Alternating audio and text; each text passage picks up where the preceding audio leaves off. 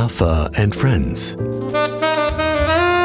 Der Genuss-Podcast von Johann Lafer, Deutschlands bekanntestem Fernsehkoch. Herzlich willkommen zu einer neuen Folge des Genuss-Podcasts mit Starkoch, Autor, Unternehmer und Herzensmensch Johann Lafer.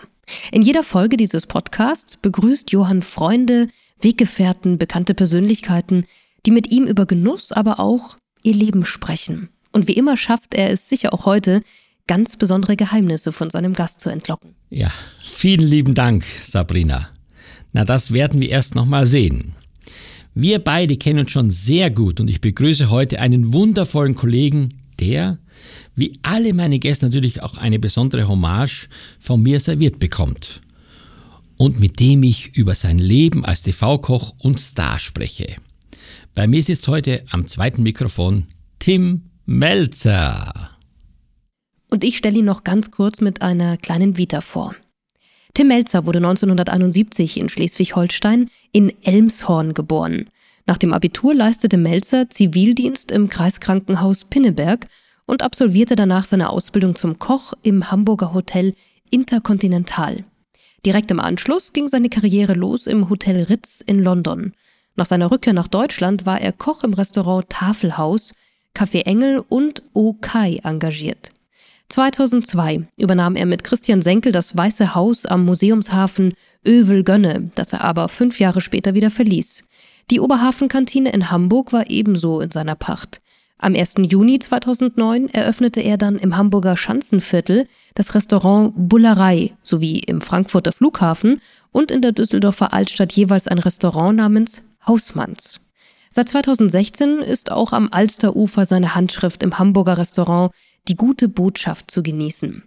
Als Fernsehkoch begann seine Karriere 2003 auf dem TV-Sender Vox, wo er die Kochsendung Schmeckt nicht, gibt's nicht präsentierte.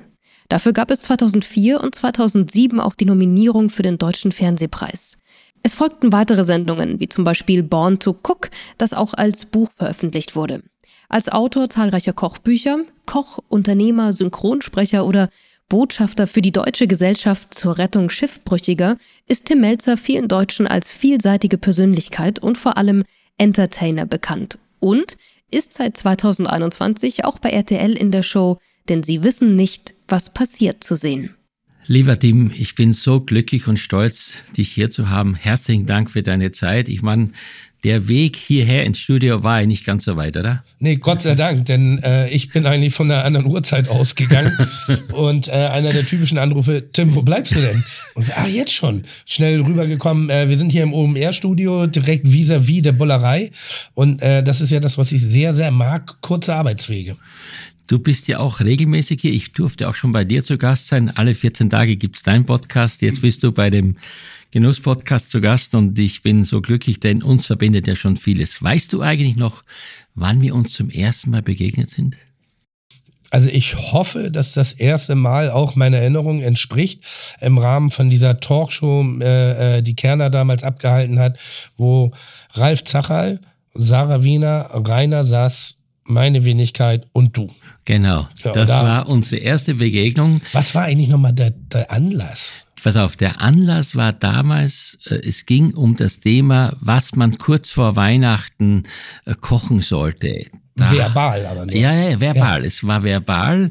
Und dann waren wir zu Gast. Ich hatte da eine ganz große persönliche Niederlage auch bei dieser Sendung, denn äh, der Johannes hat uns gefragt, wer kennt wen? Also ich kannte dich zum Beispiel nicht. Was? Nein, nein, also ich persönlich, also wer ja, kennt ja, persönlich, okay, also okay, schon okay. so, aber nicht ja. persönlich. So und dann war saß der Ralf Zacherl, habe ich gesagt, nee, den Ralf Zacherl, äh, den kenne ich zwar, aber oh. den habe ich nie gesehen. Dann sagt er zu mir, oh, da hast du aber jetzt wirklich was Falsches gesagt, den ich habe ich bei dir vorgestellt. Ich hatte bei dir äh, vor, mich vorgestellt. Wir haben ein Einstellungsgespräch geführt zusammen über zwei Stunden. Und ich habe bei dir nicht angefangen, sage ich, ja, wieso denn das? Ja, ich war im Rheingau auf der anderen Rheinseite und ähm, ich wollte eigentlich zu dir, aber du hast mir zu wenig bezahlt. Das zu wenig bezahlt oder ich muss ja sagen, also wenn du damals ihn eingestellt hättest und er sah damals ja schon aus wie Pirates of the Caribbean, äh, hätte ich mich jetzt auch nicht gewundert. Nein, aber es war wirklich, wirklich spannend. Und du weißt ja, der Grund dann, dass wir weitergemacht haben, war ja, das sollte ja George Clooney kommen am nächsten Tag. Es war ja dann ein Interview in Berlin und dann haben die gesagt, der hat abgesagt und jetzt, ob wir denn bereit wären, eine Weihnachtskochsendung zu machen, nämlich das, worüber wir gesprochen haben am Vortag, am nächsten Tag umzusetzen, nämlich in Form von Kochen. Ja, einer der besten Ideen, inzwischen ja auch, wir beide befreundet, Markus Heidemann, ja. damals der Produzent, der wirklich währenddessen eine komplette neue Sendung zusammengezimmert hat, eine Küche über in einer Nacht- und Nebelaktion aufgebaut hat. Genau. Ähm, eine Food-Abteilung. Äh, Annette damals, glaube ich, auch schon dabei gewesen. Genau. Die Waren besorgt irgendwie und dann halt fünf Köche, ein Moderator und Yippie Schweinebacke. Wir probieren es einfach mal aus, was schlussendlich zu einer der größten Erfolge in der ja. deutschen Fernsehgeschichte wurde. Genau. Zumindest was die Welt des Kochens angeht. Ja. Und ich glaube, ein totaler Gamechanger. Du warst aber schon vorher im Fernsehen, gell? Du warst ja bei Vox, oder nicht? Ja, also wir waren ja alle irgendwie schon doch äh, rudimentär tätig. Ich hatte damals meine tägliche Kochsendung, schmeckt nicht, gibt's nicht. Ähm, sozusagen der Baustein meiner Ruini meines ruinierten kulinarischen Rufes, ähm, weil ich mich ja damals verweigert habe, ein professionelles Auftreten zu haben, sondern ich habe in Privatkleidung gekocht. Ich sah ein bisschen aus wie Ewan McGregor bei Trainspotting, nachdem er durch die Toilette getaucht ist. Ähm, mein, mein Kochen war mehr, ähm, wie soll ich sagen, grob vereinfacht, ein bisschen do-it-yourself für die Menschen zu Hause, damit sie sozusagen eine Motivation bekommen, sich vielleicht doch häufiger mal was Frisches zu können. Und es ging nicht so sehr um die Auslegung des Fine Dinings oder des absoluten Spitzenproduktes, sondern es ging um eine alltagstaugliche, praktikable und leistbare Küche. Ja. Lass uns, bevor wir jetzt ins Detail zum ja. Thema Fernsehen kommen, was sicherlich in unserem Leben eine wichtige Situation darstellt. Lass uns beginnen. Du bist in Elmshorn geboren, bist ja. also Norddeutscher sozusagen ja. und hast dann hier in Hamburg im Intercontinental Hotel Koch gelernt. Richtig. Was war der Anlass für dich, Koch zu lernen? Also wenn ich ehrlich bin, ich wusste nichts Besseres mit mir anzufangen und ähm, ich bin relativ früh von zu Hause rausgeflogen und ich wollte wirklich Hoteldirektor werden. Also ich war in der Berufsberatung und dann hieß es, ja, also generell mit deinen Interessen, Gastronomie könnte, könnte zu dir passen. Ich habe bis dato schon im Hotel Cabollonio gearbeitet in Pinneberg also Mädchen für alles, also von Buffetausgabe, Salzkartoffeln auf den Teller packen, Abrissarbeiten, Garderobiere, äh, Bodyguard von Mamas und Papas. Also ich habe so alles gemacht und ich mochte das. Ich mochte, ich mochte lange Schichten, ich mochte die Teamarbeit, ich mochte die Energie, ich mochte das Räume äh, sozusagen natürlich im Auftrag, ich habe das ja nicht selber gemacht, ich war ein kleiner Schüler, aber ich durfte dabei sein, Räume zu dekorieren, ich mochte die Aufregung, das Mies, ich mochte alles. Und dann hat man mir gesagt, äh, gastronomische Ausbildung ist was für dich. Dann gab es Kaufmann, Service oder halt Küche. Kaufmann wollte ich nicht, ich bin Hands-on-Typ. Service habe ich damals noch nicht ernst genommen. Ich habe nicht verstanden, warum man Kellner lernen muss. also das hab, revidiere ja, ich inzwischen ja, komplett. Absolut. Also werde ich halt Koch. Ja. Dann äh, schließe ich meine Ausbildung ab, gehe ich auf die Hotelfachschule und bin Hoteldirektor. Das war meine naive Sichtweise, damit ich dann anschließend in Ausübung des Berufes Hoteldirektor im Hotel wohnen kann, damit jemand mein Zimmer aufräumt, meine Wäsche macht und ich mir jederzeit zu essen bestellen kann. Ganz naive Rechnung. Ehrlich war. Ja, und dann bin ich, bin ins Interconti, bin auf meinen ersten Küchenchef getroffen, äh, Helmut Hellwig, inzwischen leider verstorben, aber für mich einer, einer der Menschen, denen ich wahnsinnig viel zu verdanken habe. Denn uns hat eine Hassliebe miteinander verbunden. Auf der einen Seite war ich damals schon der Mensch, der ich auch heute bin. Ein bisschen renitent, ein bisschen aufmüpfig, vielleicht manchmal ein bisschen zu schnell mit dem Mundwerk, äh, vielleicht auch manchmal ein Ticken unverschämt, aber auf der anderen Seite wissbegierig, wahnsinnig fleißig und äh, ich kann mich auch im Team unterordnen.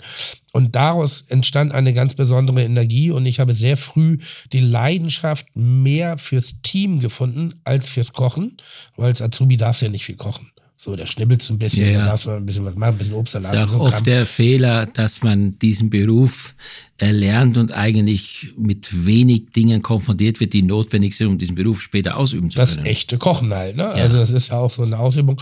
Aber auch da hatten wir, ich hatte äh, toll, tolle Sous-Chefs, Hannes Heiß, äh, den Würfel gab's irgendwie, oh Gott, wir hatten so viele, so viele gute Leute bei uns, die mich ausgebildet haben. Und ich mochte dieses Team. Es war eine große Brigade, ich glaube 35 Köche. Ähm, meine Aufgabe war unter anderem täglich äh, den Kaffeetisch zu decken für eine, eine, für die Kaffeepause der Köche, wo ich gar nicht dran teilnehmen durfte. Nee. Aber ich fand das toll. Ich fand das gut. Ich dachte, hab so, also praktisch wie beim Fußballverein, wenn, wenn du so als 17-Jähriger in die Profimannschaft aufrückst, dann musst du halt das Tor schleppen. Dann musst du halt die Bälle einsammeln. Und das mochte ich alles. Ich mochte die Energie, ich mochte die Kellnerin, ich mochte die Gäste. Also ich war sehr oft am Buffet, hab Ausgabe gemacht und ich fand das damals schon toll, mit den Leuten zu reden. Aber wenn man das jetzt so hört, dann müsste man eigentlich ja das Gefühl haben, diese Leidenschaft, die in dir steckt, äh, müsste doch eigentlich auch in vielen Menschen in der heutigen Zeit stecken. Und ich habe das Gefühl, dass das, was du gerade beschreibst, für die Gastronomie in der Bevölkerung bei jungen Leuten äh, gar nicht mehr ankommt oder gar nicht mehr von Interesse ist, weil wir haben ja zurzeit ja wirklich ein Problem, dass Ausbildungsberufe in diesen Bereichen ja eigentlich gar nicht mehr besetzt sind. Woher kommt das? Also grundsätzlich glaube ich, dass es kein gastronomisches Problem ist, sondern generell ein Handwerksproblem. Also dass handwerkliche Berufe eine extreme Unterversorgung an Nachwuchs haben, also in allen Bereichen. Ich habe keine klare Erklärung. Ich glaube nur, dass wir uns grundsätzlich mit der Gestaltung der Berufsbilder, der klassischen Berufsbilder, ein bisschen an, in die Zukunft bewegen müssen, dass wir mehr auf das Heute gucken müssen, dass wir mehr auf die Bedürfnisse gucken müssen, was gesellschaftliche Bedürfnisse sind.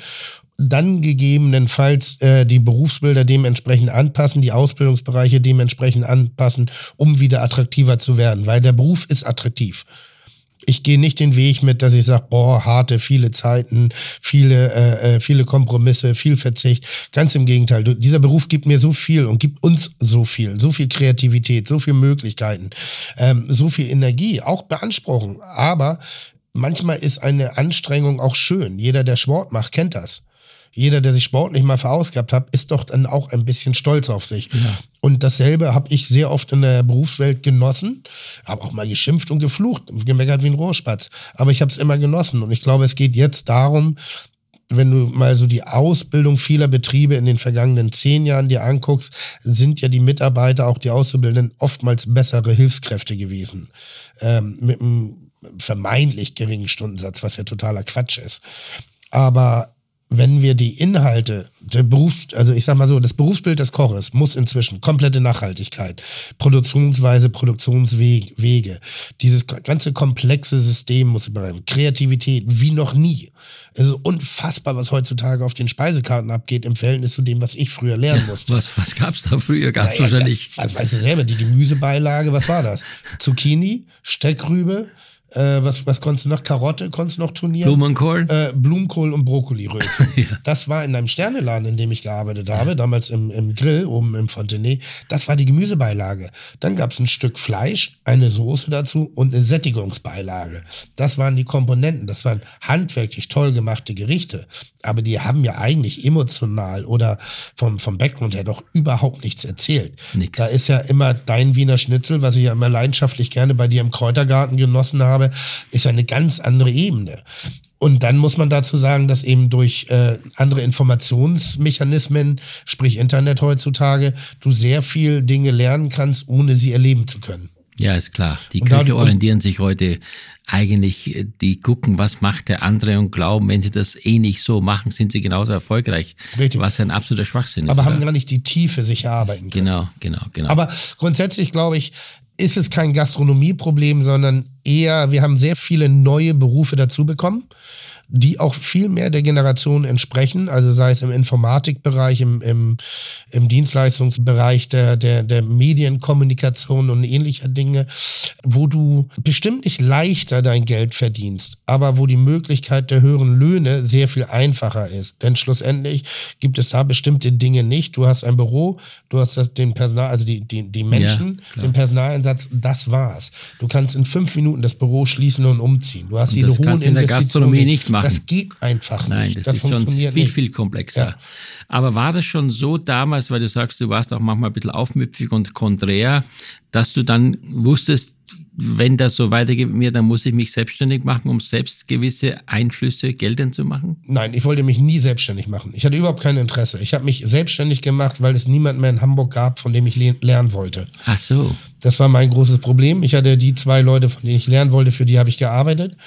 Die anderen haben mich nicht berührt. Das war eine andere Form der Gastronomie, weil ich brauchte schon immer so ein bisschen das Gesamtbild. Das lag daran, dass ich auch für jemanden gearbeitet habe, in London Jean-Georges Bon gerichten, der für mich einfach eine absolut moderne, perfekte, zeitgenössische, aufregende und spannende Gastronomie damals geliefert hat.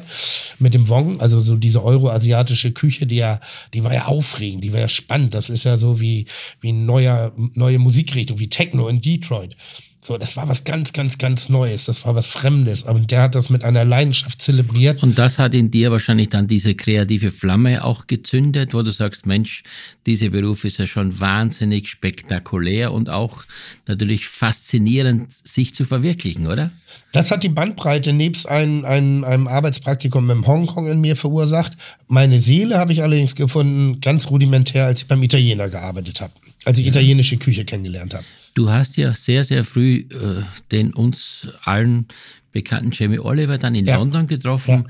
War das für dich damals so eine Ideal, also so eine Initiative oder Idealzündung oder wie sagt man, war das so die Begegnung, wo du sagst, okay, so wie der, das sowas ähnliches möchte ich werden? Nein, wir haben uns ja kennengelernt, da, da kannte keiner Jamie Oliver und keiner Tim Melzer. Wir waren beide gerade, wir hatten gerade erst eine Berufsausbildung abgeschlossen. Er Ah, kam der von- war ja noch gar nicht im Ach, Fernsehen. überhaupt nicht. Wir waren, wir waren Halligalli Drecksau-Typen. Also das war, wir haben beide beim selben Italiener gearbeitet. Und wenn du überlegst, bei welchem er gearbeitet hat, das war jetzt kein klassischer Italiener von Rang und Namen. Ja, wir haben für die Königsfamilie gekocht. Ja, wir haben die Loge der Oper für die Königsfamilie bekocht.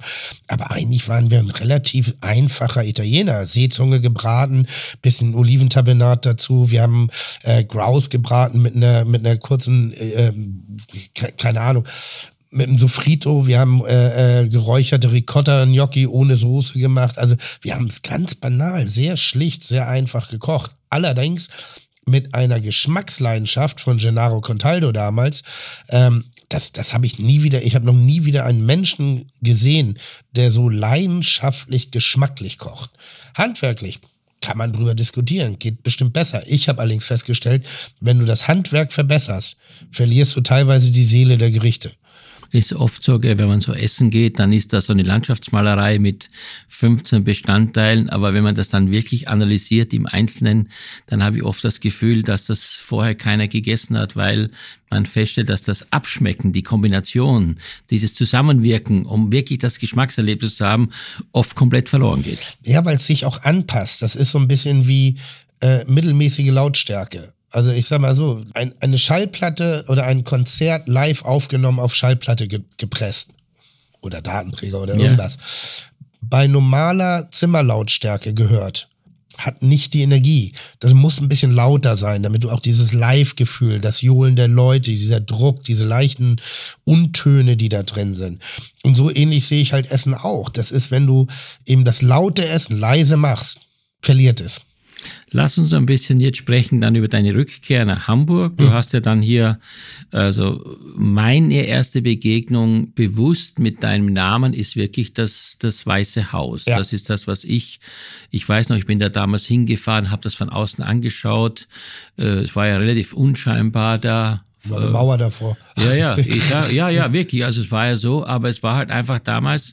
Und ich habe zu der Zeit äh, für Essen und Trinken gearbeitet und ich glaube, dein Erfolg hat sicherlich viele Väter, aber ich glaube, dass doch irgendwie jemand aus dem Hause Essen und Trinken dich entdeckt hat, oder? Also für die Medien. Ja. Ähm, ganz deutlich, das ist Herr Lagoda gewesen. Damals so ein schrulliger kleiner Food-Redakteur, wahnsinnig netter Kerl, aber ich glaube immer mit, mit Fliege gekleidet, weil Fliege ist ja immer so ein bisschen so, so ein leichtes Zeichen von Schrulligkeit, auf eine liebe, liebevollen Art und Weise. Ähm, und der hatte damals einen Anruf bekommen von Vox, von Hans Demmel.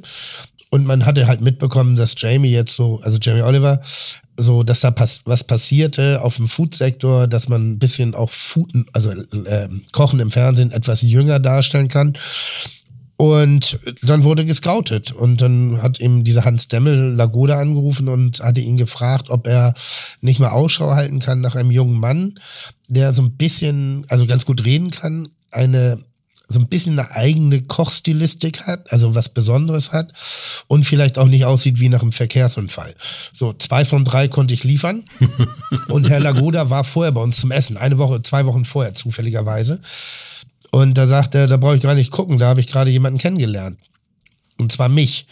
Die Situation war, dass ich ein technisch relativ unversierter Mensch bin. Und ich bin irgendwann mal ähm, aus der Not heraus im Weißen Haus dazu übergegangen, äh, nur noch ein Überraschungsmenü zu servieren ähm, damit ich besser anpassen konnte, was auf den Teller kommt und mich ein bisschen mehr nach den Marktpreisen und Saison, äh, Seasons äh, orientieren konnte. Das war ein bisschen der Schlüssel meines Erfolges. Da ich allerdings keine Speisekarte ausdrucken konnte, weil ich nicht wusste, wie man was ausdruckt, musste ich ja die Speisekarte erzählen. Also musste ich an, während des Kochens auch zu jedem Tisch hingehen und sozusagen erklären, was ich machen möchte oder abfragen, was sie nicht haben wollen. und zu dem Zeitpunkt habe ich jeden Tisch ein anderes Menü gekocht. Da gab nicht ein Menü, sondern jede, weil mir wäre das peinlich gewesen, wenn ich zwar was verkaufe, aber am, also am Nebentisch sozusagen dasselbe Essen serviere. Und da habe ich jedem Tisch was anderes gekocht und musste das dann natürlich auch immer proklamieren. Und dadurch hatten wir eine besondere Energie im Weißen Haus. Und dann hat Lagoda halt Hans Temmel gesagt, guck ihn dir an. Wir, er hat sich ange, also er, ich wurde dann begutachtet, anonym. Dann habe ich einen Anruf bekommen, ob ich das machen würde habe ich ja gesagt und dann wurde ich der Geschäftsführung von Vox damals vorgestellt und die sagte, der Typ gehört in den Knast, aber nicht ins Fernsehen. Worauf Hans Demmel sagte, ja, der kann in den Knast gehen, aber von dort aus macht er eine Kochsendung, weil ich höre ihm gerne zu. Dann haben wir diese Probesendung gemacht und das Ding ist innerhalb einer Woche so explodiert in den Quoten, dass wir, glaube ich, nach einer Woche haben wir 40 Sendungen angeboten bekommen und nach zwei Wochen 100 Sendungen. Und damit ist sozusagen der, das die Saat gesät Beginn, gewesen. Der ja. Beginn deiner ja. Karriere im Fernsehen. Also jeder, der sich heutzutage über mein, meine Anwesenheit in den Medien beschwert, schreibt Hans Demmel.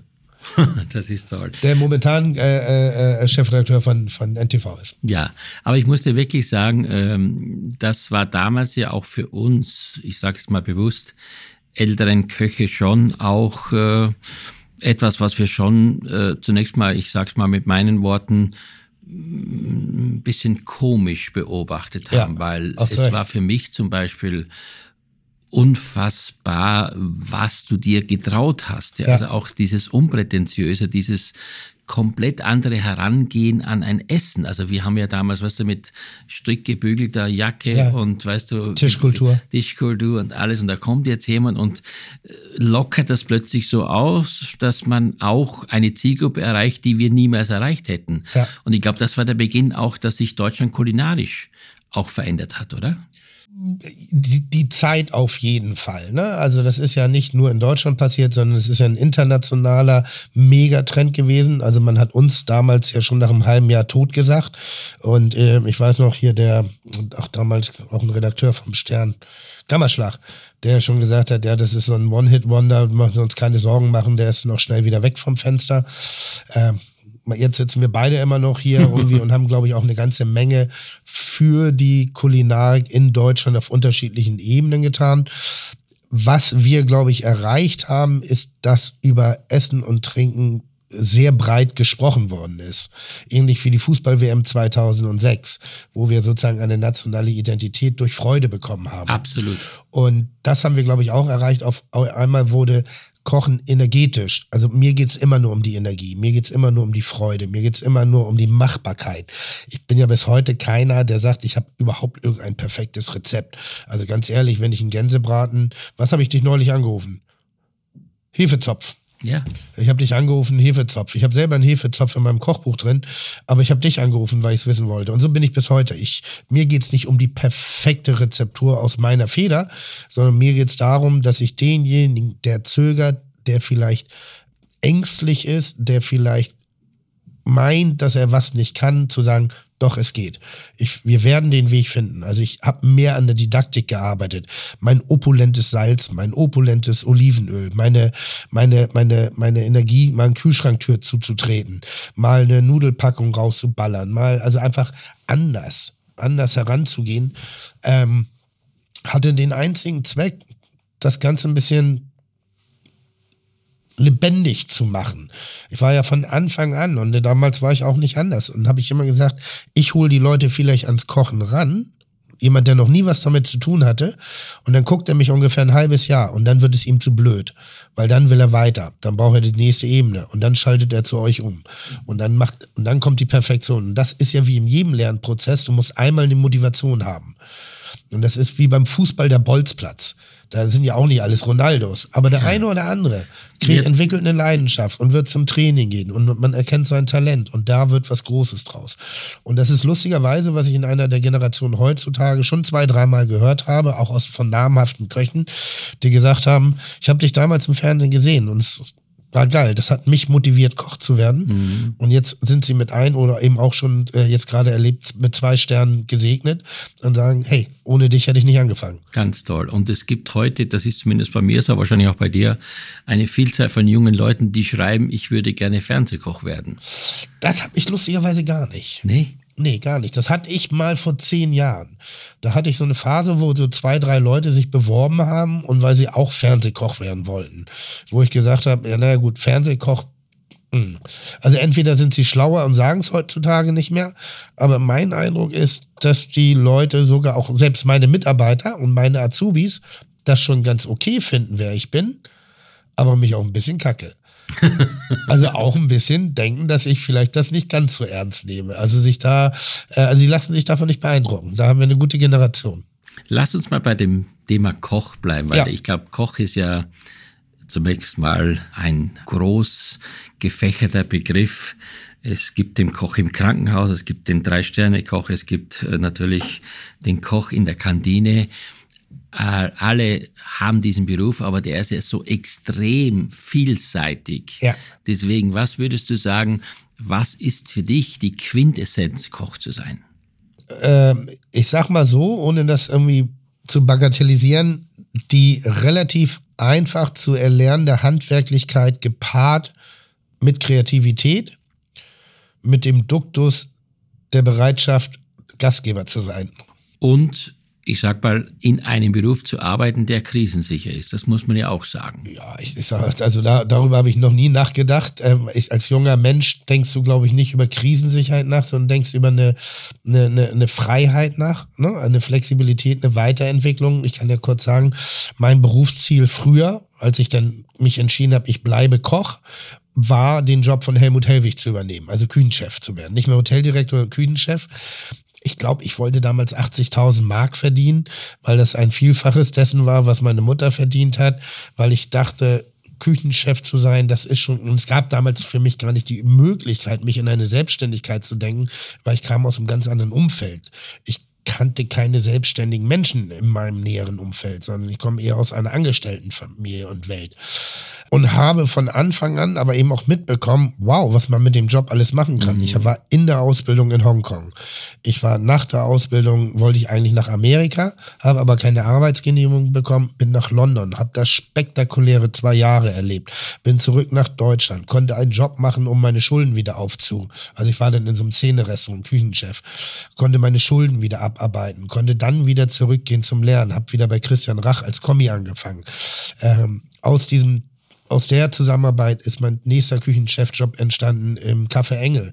Dort konnte ich eine gesamte Ebene kreieren. Nicht nur Essen kochen, sondern ich konnte auch die gesamte Atmosphäre im Restaurant mitbestimmen. Und ich habe sehr schnell gemerkt, wie schön auch die Kommunikation mit dem Gast ist und was für ein tolles Miteinander das ist. Ich habe keine Ahnung von Wein gehabt, aber bin in meiner Pause gerne mal zum Weinhändler, habe Weine eingekauft und habe die abends im Restaurant den Gästen aufgedrückt und habe gesehen, wie schön das ist. Habe von denen gelernt, die haben von mir gelernt. Wir haben gute Zeit miteinander gehabt jetzt heutzutage sehe ich doch, was ich alles mache. Ich, ich richte ein, ich designe, ich kreiere, ich bestimme Tellersprachen, ich äh, bin kreativ, ich lerne. Ich bin 50 Jahre alt und ich lerne jeden Tag immer wieder Neues dazu.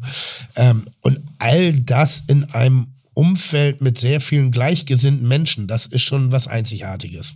Hättest du dir jemals gedacht, äh, all deine Preise, die man jetzt nicht im Einzelnen alle aufzählen kann, wir waren ja auch mal in einer Situation zusammen, ich glaube, das war, was war das, die goldene Kamera? Ja, oder? ich weiß nicht. Ja, doch, doch, wo wir dann auch, wo Biolek, du und meine Wenigkeit, wo Ja. wir angetreten sind. Hättest du das jemals in deinem Leben gedacht, dass man als Koch bewusst unter Anführungszeichen jetzt auch genauso wie viele Vorbilder wahrscheinlich als Schauspieler oder sonstiges, dass man das alles erreichen kann? Nein, mein Vorbild war ja Marco Pierre White. Das das war eines der schönsten Kochbücher, die ich je, ich weiß gar nicht, ich habe das von jemandem geschenkt Ja, gekriegt. genau. Ich glaube sogar von meinem Onkel. Ein Restaurant in London. Genau. Äh, das Buch hieß The Heat oder Heat in the Kitchen, Mhm. schwarz-weiß und war so das erste, was so so ein bisschen Clubkultur, so ein bisschen Underworld, also ein bisschen Underground mit in die Kulinarik reingebracht hat. Und ich fand den, der hatte geile Attitüde und er war so ein dampfendes Wildpferd. Äh, irgendwann ja auch drei Sterne, damals glaube ich noch nicht. Äh, einer der besten Köche äh, Englands, börsennotiert, super erfolgreich, super erfolglos, jetzt wieder erfolgreich. Also ein Up und Down, ein, ein Leben, einfach ein Leben. Und bis heute ist mir der mediale Erfolg suspekt.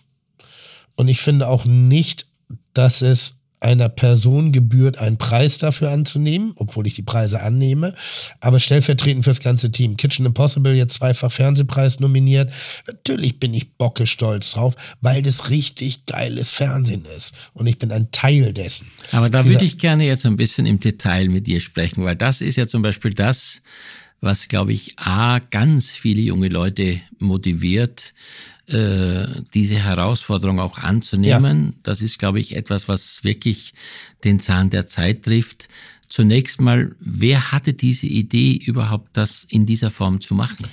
Also die Grundidee kommt wirklich von einer äh, äh, von, von einer Dame, die hat ihm gesagt, ach, das wäre doch spannend, Essen nachzukochen, so was der Koch nicht kennt. Dann wurde das äh, weiter bearbeitet, mir irgendwann präsentiert. Die Präsentation war so geil gemacht. Da ging es eigentlich um so eine irische Familie, so, so ein bisschen wie die Kelly Family, die irgendwo an der Küste oben auf dem Berg wohnen und ich sag mal mit selbstgestrickten Pullovern äh, eingezüchtetes Lammfleisch zubereiten. Also total emotional. Da ging es nicht einfach um perfektes Gericht. Und da habe ich gesagt, wow, das will ich machen. Das möchte ich wirklich machen. Das war zum Zeitpunkt, wo ich eigentlich mit Medien aufhören wollte. Dann habe ich gesagt, okay, das ist das Letzte, was ich mache und dann gehe ich in Ruhestand. Nicht, weil ich es mir leisten konnte, sondern weil ich dachte, meine Zeit ist durch. Und ähm, dann haben wir äh, im Wesentlichen Sven Steffensmeier, Anne Mulschein und eben die genannte Dame haben das zusammen perfektioniert und dann gab es sozusagen die Butter in der Soße und das bin ich. Nämlich jemand, der schmerzbefreit dazu bereit ist, sich beim Scheitern, beim Emotionalen beobachten zu lassen und keinerlei Form eines Filters hat. Weil ich finde es schon manchmal ganz schön, also du wirst ja manchmal schon ganz schön not amused, sage ich mal auf Neudeutsch. Ich bin manchmal nicht not amused, ich bin manchmal verbal drüber. ähm, also ja, ich habe neulich eine Sendung gemacht, da weiß ich auch nicht, ob ich es nicht manchmal übertreibe mit dem Straight sein. Da habe ich gegen die wunderbare Monika Fuchs gekocht, damals 82, jetzt 83 Jahre alt. Und jeder denkt natürlich, oh, die feine Dame. Und jetzt müsste ich da ein bisschen zurückrudern. Ich sehe nur den Sinn dahinter nicht, weil ich finde nicht, dass man jemand mit Samthandschuhen anfassen muss, um ihm was zu schenken, weil die Sendung basiert darauf, dass man sich was erarbeiten muss und dass man stolz auf sich selber ist, weil man den Weg des Widerstandes gegangen ist, weil es manchmal richtig schön ist, in den Tornado reinzugehen und nicht zu wissen, wo oben und unten ist, wo man manchmal den Tränen nah ist, aber wenn man es geschafft hat, hat man einen ganz subjektiven persönlichen Stolz, weil ein einziger hat dir geholfen, das bist du selber. Und da war ich Aufgaben waren nicht ganz so hart gedacht, die waren nachher schlussendlich einen Ticken härter. Aber da habe ich viel Gegenwind bekommen. Viel. Da haben viele Leute sich darüber beschwert, was für ein Arschloch ich bin, dass ich äh, Monika Fuchs mit so blöden Aufgaben belegt habe. Wo ich sage, na ja, wollen wir, also soll Monika nur stolz drauf sein, dass sie 83 ist? Oder soll sie stolz drauf sein, was sie uns nämlich allen gezeigt hat? Dass 83 noch lange nicht zum alten Eisen gehört, dass auch 83-Jährige absolut ihre Frau stehen können oder ihren Mann stehen können. Das ist kein altes Eisen, die müssen nicht weg aus der Gesellschaft. Die sind total präsent. Das kannst du aber nur zeigen, wenn du die Aufgabe auch so strickst, dass es eine Herausforderung ist. Also du überlegst dir schon, wenn ich sag mal Beispiel jetzt Tim Raue äh, die Challenge mit dir macht, überlegst du, wo hat der eine verwundbare Stelle oder wo könnte man ihn Ja. so richtig herausfordern? Ja. klar. Also Tim und ich, wir, also wir sind Best Buddies, aber wir hassen uns auch im Rahmen von Kitchen Impossible. Und wir lassen keine Gelegenheit aus. Das ist das, was du sonst wirklich nur deinen ärgsten Feinden antun würdest. Bloß wir machen das, wir, wir prügeln den anderen zu Boden, sind aber auch derjenige, der die Hand reicht, um ihn wieder hochzuheben. Also wenn jemand am Boden liegt, wird nicht mehr zugetreten. Übrigens einer der Gründe, äh, warum ich dich noch nicht gefragt habe. Zu viel Respekt. Zu viel Respekt, Ach. weil ich müsste mit Kanonen auf dich schießen, weil du weißt, was du bei mir bedeutest. Du weißt, welche Bedeutung du für meine Entwicklung hast und du weißt, welche Bedeutung du für mich als Freund hast. Und du bist eine sensible Seele. Und ich weiß, dass du die Zweifel, die du in dir hast, gegen dich ziehst. Weil du, was du brauchst, ist ein Überlebenswillen, auch den anderen zu hassen. Und ich glaube, du bist nicht in der Lage, mich zu hassen. Nee, auf keinen Fall. Und das ist, das ist einer der Gründe. Es gibt zwei Leute, die ich nicht frage. Aber Tim, pass auf, ich weil, möchte weil gerne, das, so, das, möchte ich, das möchte ich ja. gerne noch ein bisschen erweitern.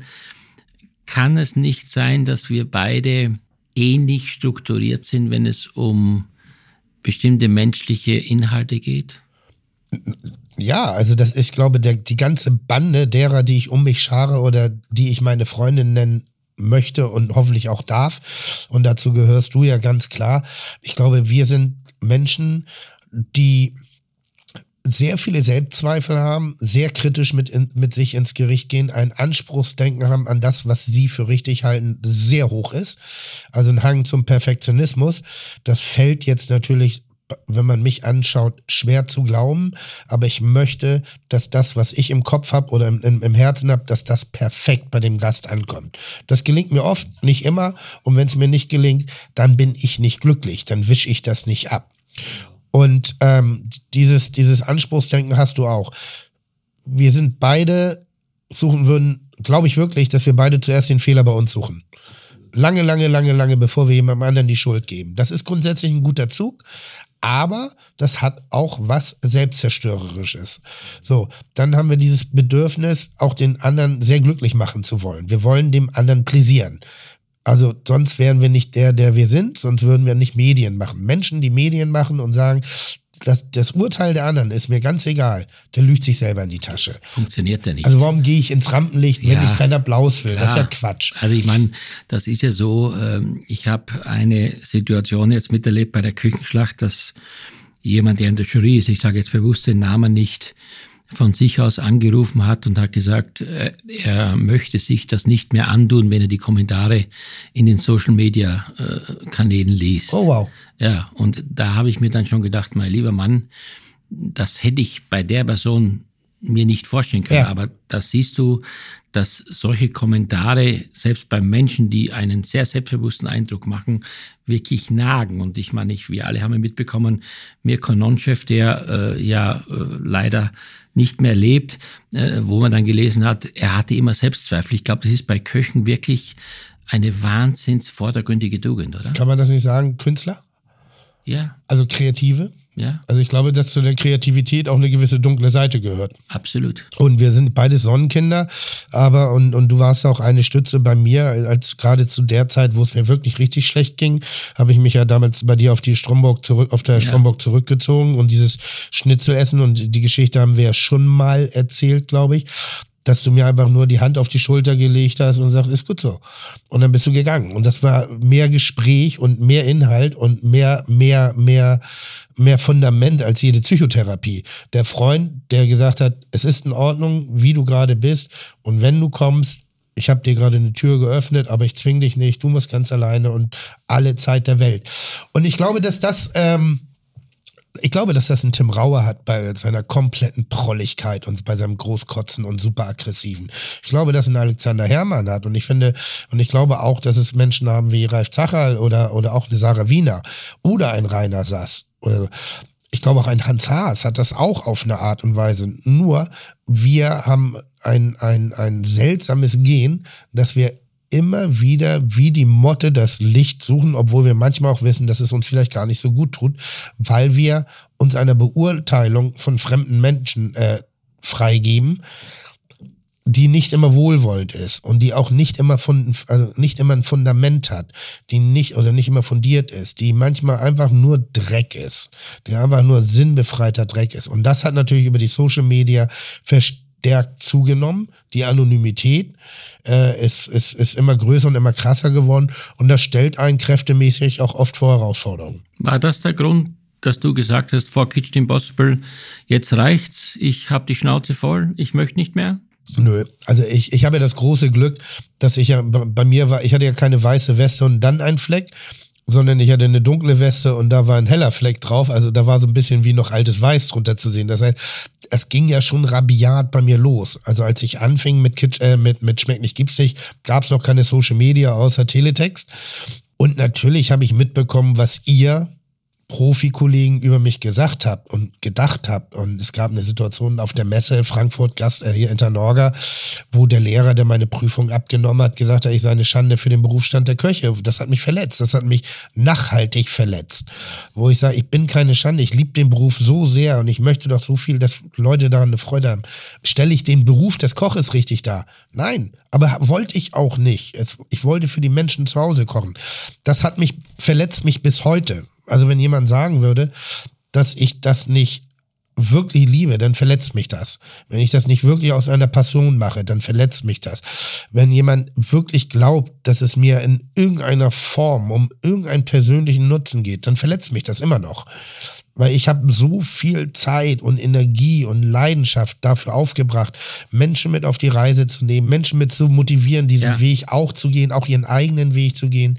Ich meine, ich habe so viel Zeit in, in meinen Restaurants und Kneipen und verbracht, um anderen Menschen eine gute Zeit zu bringen. Und es gelingt auch sehr, sehr oft. Und wenn dann irgendjemand daherkommt, und so ticken wir alle, wir kochen 100 Gäste geil, aber einer beschwert sich. Wir gehen nicht mit den 99 Guten ins Bett, mhm. sondern wir gehen mit dem einen Negativen ins Und Bett. Und es dauert Jahre oder Tage lang oft, bis man diese eine Reklamation verarbeitet hat, obwohl man 99 Gäste Richtig. zufriedengestellt Richtig. hat. Und Aber, das ist auch gut so, wenn man das hat. Ja. Aber es ist kräftezerrend. Es ist natürlich auch eine Portion Selbstkritik und ich glaube, es ist auch der ständige Wille, allen Menschen es gut zu tun, oder? Ja, ich glaube, dass das Problem dahinter ist, dass ich habe jetzt gerade einen Podcast mit äh, äh, jemandem, der professionell Kritik übt, gehabt. Ich glaube, was dahinter so, so brutal ist, ist die Allgemeingültigkeit einer ausgeübten Kritik. Es gibt ja sehr oft diesen Satz, dass meine Familie sind die härtesten Kritiker und dafür liebe ich sie wenn meine Familie mich ständig kritisieren würde, würde ich die doch nicht lieben. Was für ein Blödsinn. Von denen will ich beschützt werden. Die ja, sollen, genau. die sollen den, den Bratapfelbadeduft äh, über mich rüber streuen. Weißt ja, du, ich, will ich finde das nicht gut, wenn die Familie kritisiert. Sie kann auch mal eine kritische Haltung haben, aber Absolut. nicht kritisieren. Mhm. Ich finde, kritisieren muss eh sehr gut überlegt sein und wohl dosiert. Weil Kritik kann was Zerstörerisches haben. Also aber es kann auch ja, was Aufbauendes haben. Also und ich, ich finde hab, dann ja. halt derjenige, der im Internet kritisiert und sagt, Portion zu klein, zu teuer, Produkt nicht gut, zu kalt, zu heiß, zu wenig Säure, zu wenig das, zu wenig das. Ist das auf eine Art und Weise berechtigt? Aber es ist subjektiv. Absolut. Es ist komplett Und ich subjektiv. kann dir da aus meiner Erfahrung Dinge sagen. Ich bin ja auch jetzt für mein Magazin viel unterwegs und habe ja auch oft an meiner Seite Leute sitzen, die aus dem Bereich kommen und äh, wir essen beide das Gleiche oder wir unterhalten uns über das Gleiche und ich muss dann immer wieder sagen, ich meine, ich habe das gelernt und ich habe das auch, ich verstehe auch den Inhalt, aber wenn ich dann den Kommentar äh, bekomme vom der Person gegenüber, ja. dann frage ich mich manchmal wirklich, habe ich irgendwie in meinem Leben äh, meinen Geschmack verändert, verloren oder mein Empfinden vergessen oder, oder spüre ich nichts mehr? Das ist sowas von wirklich subjektiv und deswegen ja. halte ich auch nichts davon, heute zu sagen, das ist der beste oder das beste Restaurant ja, oder der nichts, beste Bullshit. Koch. Ich finde, das kommt auf den Anlass drauf ja. an. Das kommt drauf an, was ich möchte. Wenn ich heute eine geile Abendsause mache und ich sag mal, wir wollen ein Trinken und das Essen ist sekundär, dann kann ich nicht in ein, ein Drei-Sterne-Restaurant gehen, weil das ist der Platz komplett fehl, fehl, fehlt dafür. Können Sie auch, das ist Saufen nur teuer. Ja, ja. Das, das ist eine Kosten-Nutzen-Rechnung. Ja, genau, genau. Ja, aber guck mal, jetzt, man hört's ja, ich bin ein bisschen verschnupft. Ja. So, wer da sagt irgendwie so, und jetzt würde ich heute essen gehen und würde einen Kommentar abgeben, wie dumm müsste ich sein, um dem Glauben zu schenken? Das ist, du bist ein, du, wir sind fast gleich alt, aber ältere Leute nehmen Geschmack einen Ticken anders wahr. Frauen schmecken anders als Männer. Junge Männer schmecken anders als alte Männer. Das ist so, wir haben alle ganz, und je nachdem, wie wir groß geworden sind, haben wir eine andere Prägung in unserem Geschmacksverhalten. Ich meine, wie, wie, wie viele, ich sag mal, Dänen kennst du, die gerne Oliven und, und, und kein, keine Ahnung, aber halt Oliven essen. Wahrscheinlich Ich relativ weiß, wenig. dass die gerne Hotdog essen. Ja, aber total an der totalen kulinarischen Pomadigkeit vorbei. Gehen nach, gehen nach Mediterranien irgendwie so und da werden die halt damit, das ist Prägung. Ja, es klar. ist so viel dahinter. Ähm, jetzt wollte ich aber eigentlich noch was anderes sagen. Zum Thema Restaurant und Beurteilung. Ja, es gab doch, als du, ich glaube, da waren wir so zwei, drei Jahre befreundet. Und da gab es doch unter anderem auch über dich diese legendäre Geschichte, die es fast nicht aus dem Internet zu verweisen ging. Denn auch mich haben Leute auf der Straße angesprochen, nicht auf der Straße, bei mir im Restaurant, dass ihr Cousin oder die Freundin von ihrem Cousin bei dir zum Essen waren. Und, dann, Und, und dann genau. haben sie verschiedene Gerichte gegessen. Und dann wollte der andere von dem anderen probieren.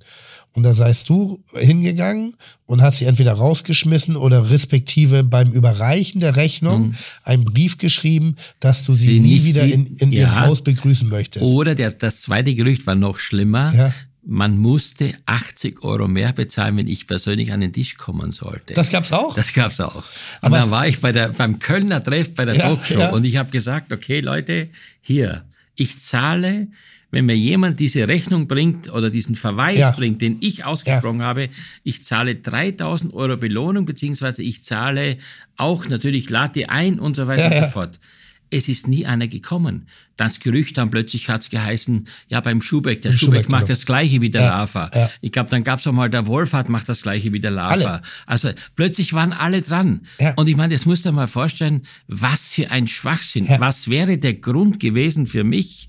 Ich meine, wenn jemand, ich bin ja froh, wenn Leute heute die, die Gäste, sagen wir, untereinander, sobald es hygienisch einwandfrei ist, probieren die Vielfalt dessen, was man da geboten bekommt. Aber unfassbar dämlicher also, Satz. Also, Also- also so unfassbar primitiv. Aber was ich dahinter noch sagen wollte, ist ja, ist ja was anderes, wenn du sagst, ich habe gehört, so soll das beim Lava ja, ja, sein. genau. Um ihre Geschichte jetzt aber Pseudoglaubwürdigkeit zu verleihen, dichten sie die Freundin des Cousins dazu, um den Ganzen eine, eine, eine, eine, ähm, also eine Basis zu Ja. verleihen. Und da habe ich auch gesagt, dann ruf ihn an. Ruf ihn jetzt an. Der lügt, wenn das sein Cousin erzählt hat, dann lügt er dir in die Fresse. Das ist eine Unverschämtheit, das ist dicht eine Rufschädigung, Ja. Geschäftsschädigung, weil wie viele potenzielle Leute würden jetzt deinen Laden nicht mehr betreten, weil sie denken, boah, das ist aber eine ganz schön arrogante Haltung.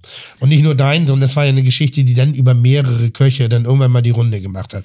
Und ich finde, darüber sollte man immer nachdenken bei Kritik. Ja, Kritik ist wichtig.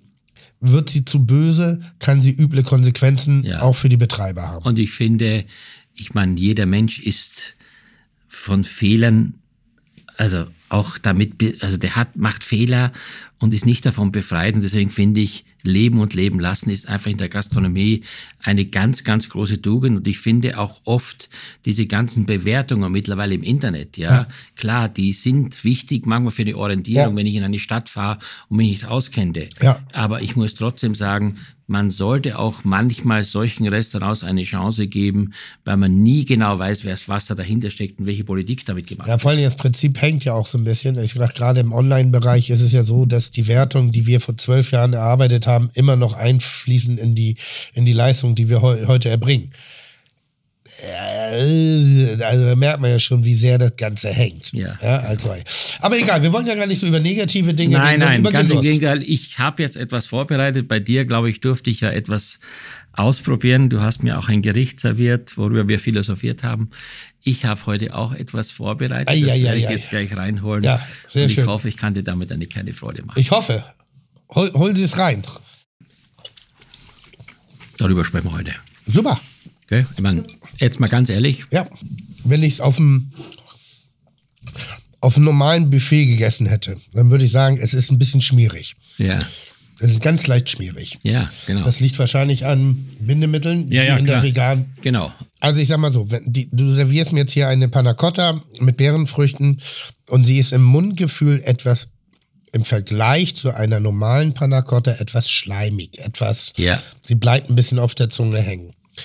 Hättest du nicht den absoluten Vergleich, würde es dich nicht stören, du würdest da keinen Abfall bemerken. Also Abfall im Sinne von, Von Geschmacksabfall. benachteiligt, Benachteiligt, gegenüber eines normalen Gerichtes. Aber ich wollte einfach von dir wissen, Ja. das ist jetzt ja auf veganer Basis hergestellt. Wie du zu diesen jetzt attraktiven neuen Ernährungsformen stehst, vegan, vegetarisch, äh, wie siehst du das? Also ich sehe das äh, alles total positiv. Ich habe lustigerweise gerade so einen Gedanken gehabt, bevor ich hier hoch bin, dass ich sage, eigentlich sind wir doch die beiden Silberrücken. Und wer sind wir, dass wir überhaupt eine Meinung haben zu neuen Ernährungstrends im Sinne der Verweigerung? Es ist nicht unsere Aufgabe. Unsere Aufgabe, wir haben auch mal Widerstände bekämpft. Du hast die Hochküche in Deutschland mit eingeführt. Du gehörst zu denjenigen, die Genuss kultiviert haben, die eine perfekte Restaurantküche auch mit in die Breite getragen hast. Ich gehöre zu denjenigen, die generell Kulinarik, Essen und Trinken, ich sag mal, volksnah gemacht haben. Absolut. Und jetzt gibt es innerhalb dieser Welt die nächsten Entwicklungen. Und Essen und Trinken bekommt einen in vielen Bereichen einen immer bewussteren Aspekt.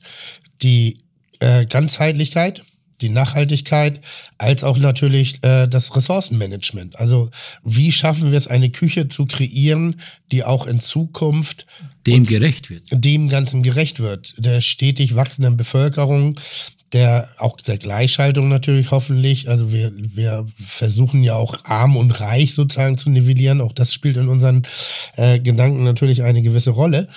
Und deshalb denke ich, dass man jedem Trend erstmal positiv gegenüber aufgestellt sein müsste. Ich finde es auch, weil es ist einfach äh, die, der Zahn der Zeit. Und ich finde, wenn heute jemand sich vegetarisch ernährt und sich grundsätzlich bestimmten Dinge, Dingen abneigt, dann dient es ja auch, dass die Ressourcen bestimmter Bereiche nicht so stark beansprucht werden. Ja, und es geht ja noch weiter. Also nennen wir doch mal ein einziges Argument, also richtiges Argument, dass man sagen muss, nein, es muss ein Tier sterben, damit ich gut essen kann. Nein, es muss ein Tier gehalten werden, damit ich gut essen kann. Also wer das als Pro-Argument benutzt, um gegen vegan-vegetarische Küche zu sein, der hat ja die Einschläge sowieso nicht gemerkt. Mein Ding ist es so ein bisschen, und ich finde, dass wir da gerade eine ganz gute Zeit haben, der Dogmatismus verschwindet. Das heißt, den Menschen wird die Möglichkeit gegeben, sich peu à peu weiterzuentwickeln. Nicht von heute. Wir haben mit Sarah Wiener früher leidenschaftlich diskutiert und Sarah war immer ein bisschen bockig in diesem ganzen. Die war wahnsinnig schlau und sie hatte kein, kein einziges Argument, was wir hätten widerlegen können. Ja. Nur in ihrer in ihrer Gesamtheit, in ihrem, in ihrer leichten Militanz, die sie an den Tag gelegt hat, hat sie Menschen wie dich und mich eher verbrämt. Die gesagt haben, ja, erklär's mir und gib mir doch die Chance, mich langsam in diese Welt Nein, sie hat einfach zu wenig neben sich gelten oder beziehungsweise neben dem Inhalt gelten lassen. Und Genau. das ist, glaube ich, der Fehler, dass man heute einfach offener sein muss und dass man heute nicht Leute vorverurteilt oder Gerichte vorverurteilt, weil die plötzlich eine andere Ausrichtung haben. Ich meine, man muss offen sein für das Neue. Und ich kann dir sagen, äh, wenn ich heute so eine Stadt wie Hamburg zum Beispiel nehme, Ja. ich meine, wer hier nicht in dieser Stadt, in dieser Viel Vielzahl von Ja. Restaurants das findet, was ihm gut tut, ich glaube, der lebt ja nicht auf dieser Welt. Ich wollte gerade sagen, es gibt halt nicht die eine Diät und damit meine ich Ernährungsweise, Ja. die für alle gleich ist. Als soll. Aber grundsätzlich ist es ja so, es ist ja auch nichts Neues.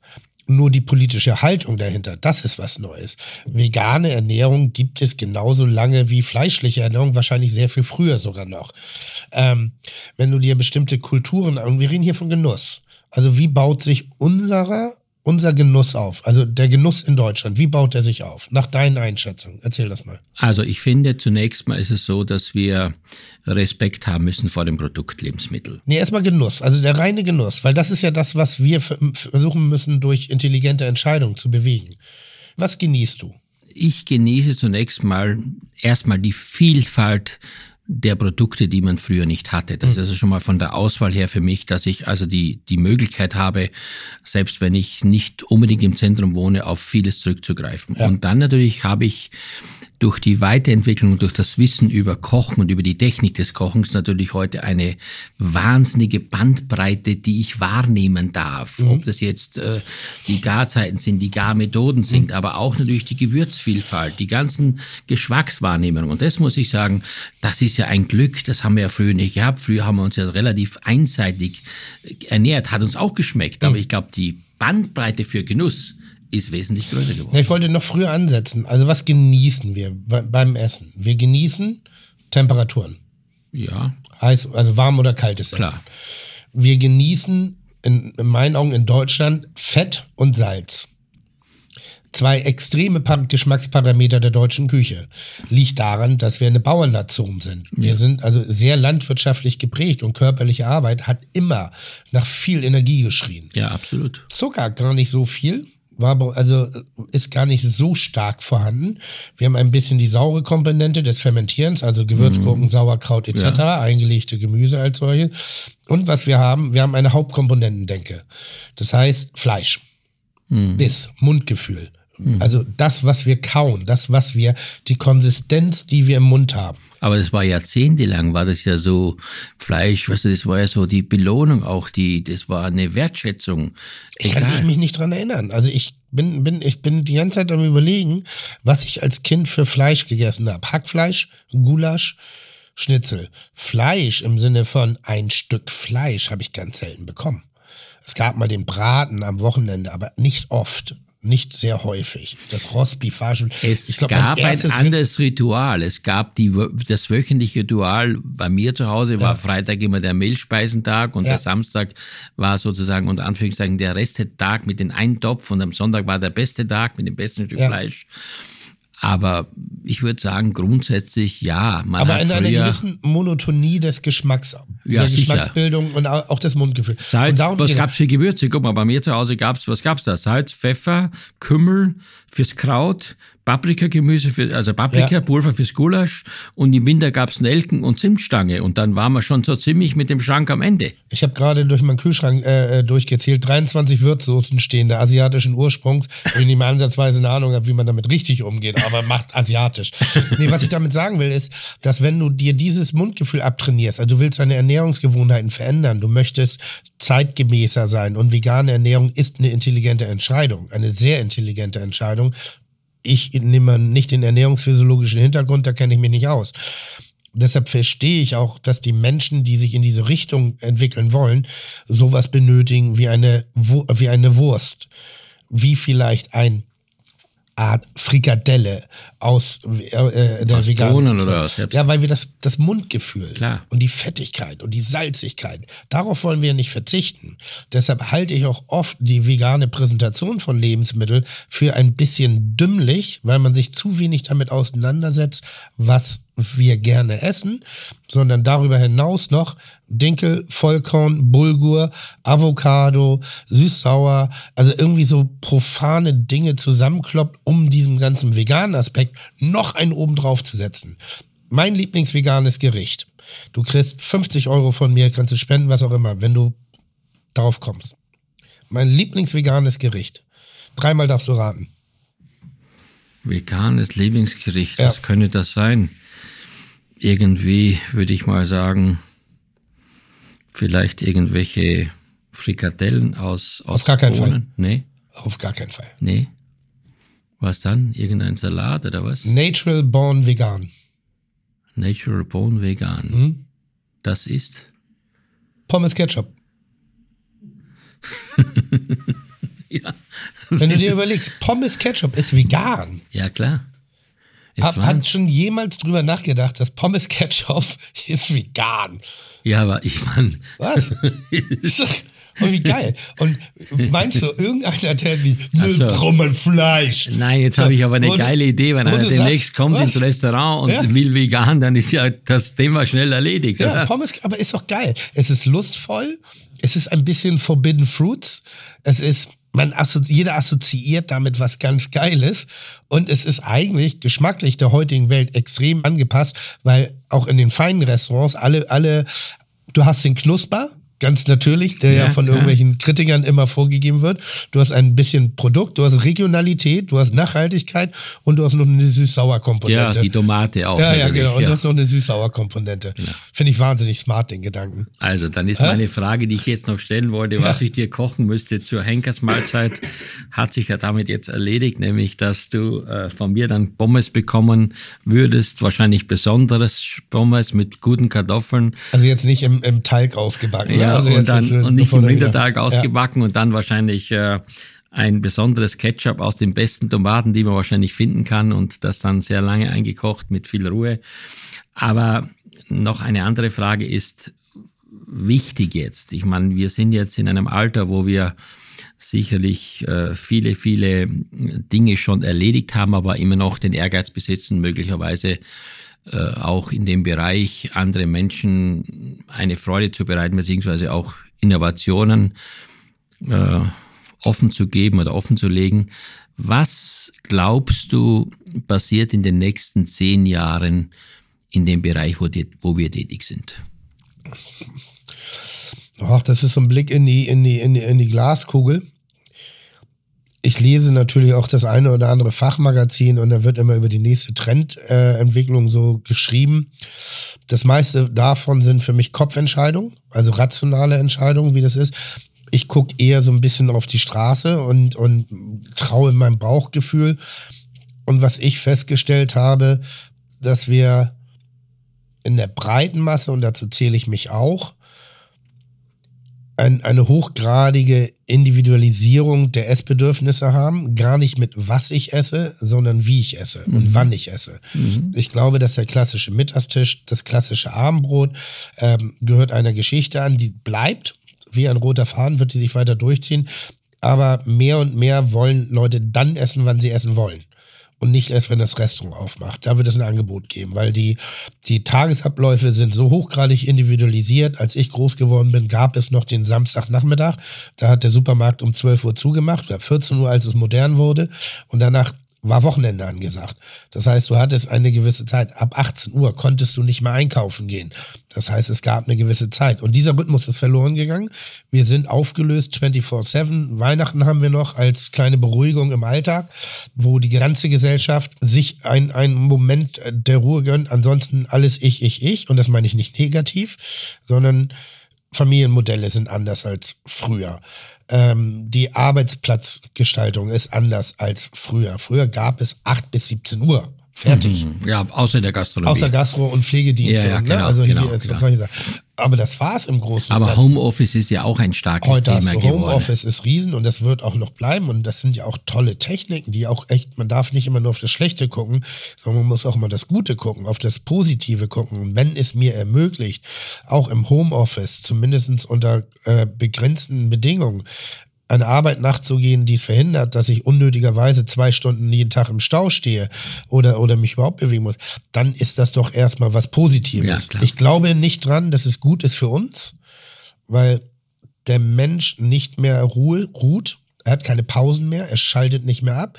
Wenn die Vermischung von Arbeit und Privaten zu groß wird, Social Media etc., das macht uns krank. Ich glaube nicht, dass die Arbeitsbelastung uns krank macht, sondern die nicht mehr, Die ständige Präsenz, die ständige Attraktivität. die, das Vermischen von. Ja, genau. So, das haben wir eigentlich, war das vor zehn Jahren, war das so, war ganz klar, man sollte einen Strich machen nach der Arbeit. Also diese, man sollte nicht mehr erreichbar sein. Ey, das ist doch genau das Gegenteil davon Aber heute, heute, wenn du guckst im Restaurant, äh, da, da sitzen sie zu zweit, reden nichts mehr und beide beschäftigen sich mit dem Handy. Und Oder dann kommt noch das eine sehr Essen. schöne Geschichte. Irgendwie dann bin ich in den Laden reingekommen und dann wirklich so viele Leute auf ihr Handy geguckt und ich gleich eine, einen Hals gekriegt. Ne? Und da war ich kurz davor zur Rest, also ich bin zur Restaurantleitung gegangen und habe gesagt, ey, ganz ehrlich, wir machen ein Handyverbot. Ich will das nicht mehr. Und die dann, aber warum denn, Tim? Und sag, ja, guck dir doch doch mal den Laden an. Laden ist voll irgendwie und die Hälfte davon guckt aufs Handy. Und sie so, meinst du das jetzt ernst? Und ich so, ja, das pisst mich richtig an, ich will das nicht mehr. Und sag, naja, das ist die, Spe die gucken alle auf die Speisekarte, weil wir durch Corona keine Speisekarten mehr aushändigen durften und über, über wie Ja, heißt das klar, Ding hier? QR-Code. QR-Code die Speisekarten auf dem Handy aufgeladen hätten. Also hätte ich beinahe Gäste rausgeschmissen dafür, dass sie sich gerade mit der Auswahl ihrer Speisen in meinem Restaurant beschäftigt haben. Ja. Es, es, es, es wird sich weiterentwickeln, es wird sich drehen. Ich glaube ja bis heute, ähm, dass wir bestimmte Entwicklungen verlangsamen können oder ähm. Aber unsere Aufgabe ist es auch Platz zu machen. Ja, genau. Ich weiß, du hast Kinder, sind die eigentlich in. Da, darf man? Ja, ja, ja. Okay. Die Kinder sind nicht, die Kinder sind, Sind beide die- nicht in der Branche. Die haben offensichtlich auch gesehen, welchen Aufwand man betreiben muss, um in dieser Branche, ich sag nur unter Anführungszeichen, äh, durchzukommen und auch sich dadurch zu behaupten. Bist du eigentlich traurig darüber? Oder, oder dass du so viel deiner Zeit, so viel deiner Leidenschaft in was investiert hat und es keinen gibt, der dieses Aufgebaute weiterführt? Man hätte sich das natürlich gewünscht, wenn man die Voraussetzungen, die man hatte, Ja. äh, bewusst wahrgenommen hat. Aber wenn man die Entwicklung der allgemeinen Situation heute sieht, gerade wo wir am Anfang gesprochen haben mit Personal und vieles mehr, dann muss ich sagen, bin ich ganz froh, dass unsere beiden Kinder jetzt in einer Branche sind oder der Sohn studiert noch, wo man schon für sich selber äh, gestellt ist und nicht so sehr stark abhängig ist von einem großen Team, denn Gastronomie ist ja sicherlich nur mit Teamarbeit möglich. Weil ich denke, dass manchmal, wenn ein Generationswechsel in einem Unternehmen stattfindet, ich kenne mich natürlich besser aus in der Gastronomie, das ist ja mit, mit vielen Möglichkeiten, allerdings auch mit vielen Risiken verbunden, nämlich dass der Alte keinen Platz macht. So und immer noch reinwurschtelt. Und dass der Junge mit ab oder die Junge mit Absicht alles anderes machen möchte, als Ja. der Alte es gemacht hat. Also eine. Nicht-Kommunikation miteinander. Und ich finde, wenn man das so gesellschaftlich auch, auch in unserer Welt auch so ein bisschen größer zieht, ist es doch eigentlich, die Alten sollten da sein und sagen, wir können dich beratschlagen, wir können dir Tipps geben, aber du hast auch mehr als das Recht, deinen eigenen Weg zu gehen. Denn dir hat das Feld keiner vorbereitet und deshalb bist du der, der du bist. Du bist durch die Widrigkeiten gegangen und du hast dir so oft die Finger verbrannt. Ich habe mir die Finger so oft verbrannt. Ich habe meine Fehler selber machen dürfen. Und natürlich höre ich nicht drauf. Aber es dass will keiner in der Öffentlichkeit wahrnehmen, dass du auch mal so am Ende bist, dass du fast unten durch die Türschwelle kriegst. Ja. Man sieht immer nur das, das Gute am Menschen, man sieht nur immer den Erfolg, aber ich kann nur sagen, ich glaube, und das ist vielleicht jetzt ein guter Schluss für unseren Podcast. War schon fertig. Ich dachte, wir wärmen uns noch auf. ich dachte, wir sind hier bei den Hors d'oeuvres noch. Na, na, es ist wirklich, glaube ich, ein Punkt, äh, den man einfach auch sagen muss. Auch wir haben sicherlich viele Menschen glücklich gemacht. Das darf ich jetzt zusammenfassend sagen, ohne Eigenlob.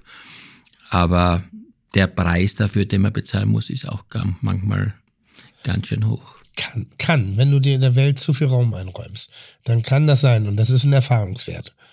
Und ähm, wie gesagt, das, wir können den Podcast noch ewig weitermachen. Du hast es gerade so schön gesagt, wir haben viele Menschen glücklich gemacht. Wir sind Geschichtenerzähler, moderne Geschichtenerzähler. Wir bilden das Lagerfeuer. So viele Erinnerungen, so viele Emotionen, die wir mit Essen und Trinken verbinden. Oder so viel Essen, was wir mit einer Emotion oder einer Person verbinden. Wir sind wie Musiker. Wir sind wie so ein kulinarischer Soundtrack des Lebens. Kann sich jeder mal in sich reinhorchen und überlegen, die Lieblingsgerichte, was hat das mit Emotionen zu tun, welche Personen waren dabei, Genau. welche Atmosphäre ist dabei.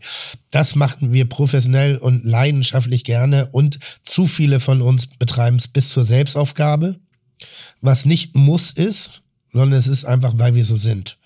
Wir ticken so. Das ist unser Antrieb.